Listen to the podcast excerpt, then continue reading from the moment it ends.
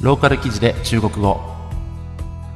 この番組は中国のローカルニュースを中国語と日本語で聞く語学番組です。今回の記事はとあるダメ息子についてのお話です。それでは単語から見ていきましょう。ローカル記事で中国語。扶養する。扶養する。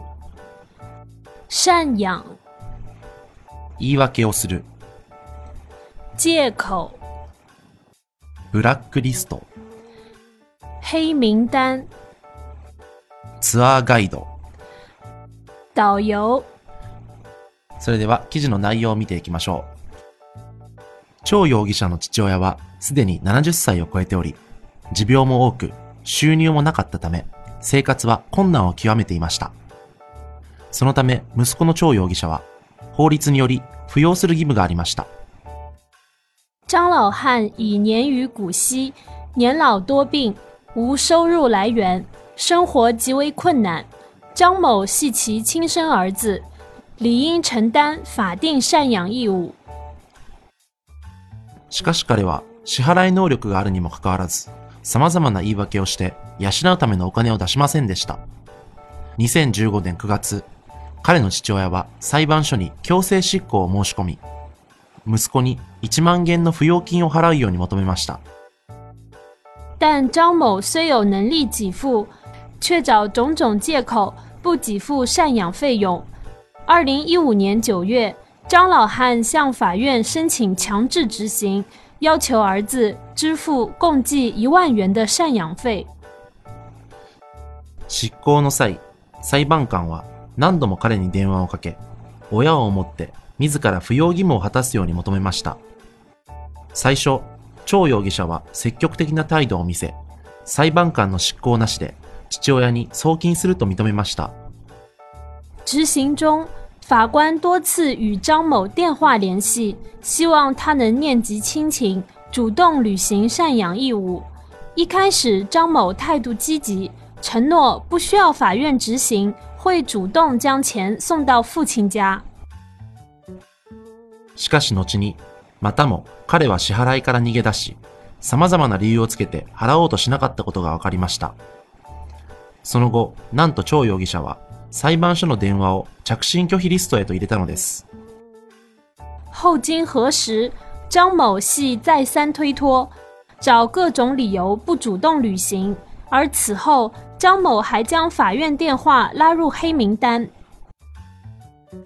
どうしようもなくなり、裁判官が調査した結果、張容疑者は旅行会社の職員であり、国内や海外旅行のガイドの仕事に長年従事していることが分かりました。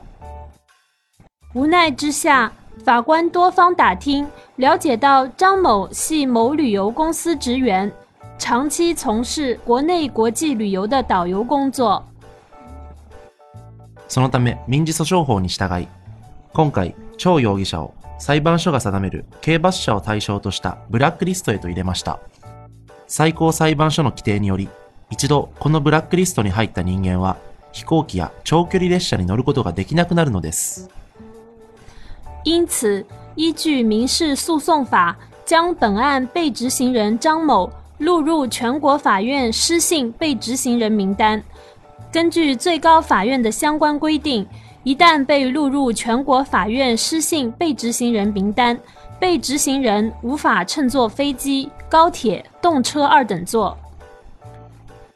翌日、彼は飛行機のチケットを買うことができず、裁判所へと自ら状況を尋ねに来ました。彼は数日後に、自ら扶養義務を履行すると話しました。次日，张某因无法购买飞机票， 主动来到法院询问情况。张某表示，日后会积极主动履行赡养义务。このニュースは、 Beijing Times からの出典です。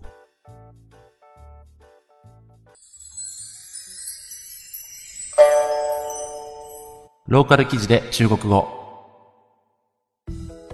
それでは記事の単語のおさらいをしていきましょう。扶養する。扶養する。赡養、言い訳をする。借口、ブラックリスト。黑名单、ツアーガイド。导游、いかがだったでしょうか？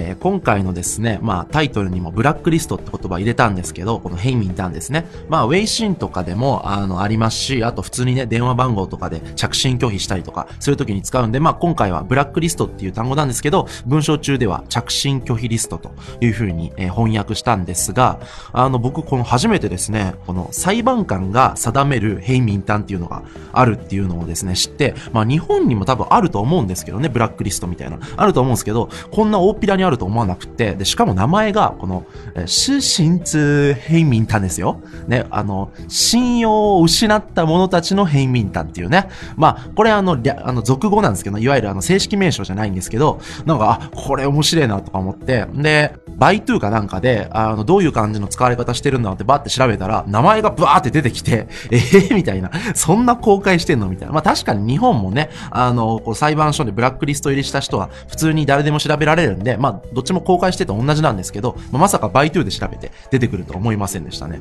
はい。まあいずれにせよですね、あの、この多分息子と父親のね、この関係がなんか悪かったのかなっていうふうに思いますね。あの、1万元って、まあ大金ですけど、のなんか理由つけてとにかく逃げるっていうね、これ10万元、20万元だったらわかるんですけど、1万元だったらね、どうにかなる数字じゃないですか。で、しかもこの人、支払いの能力あったみたいなんでね。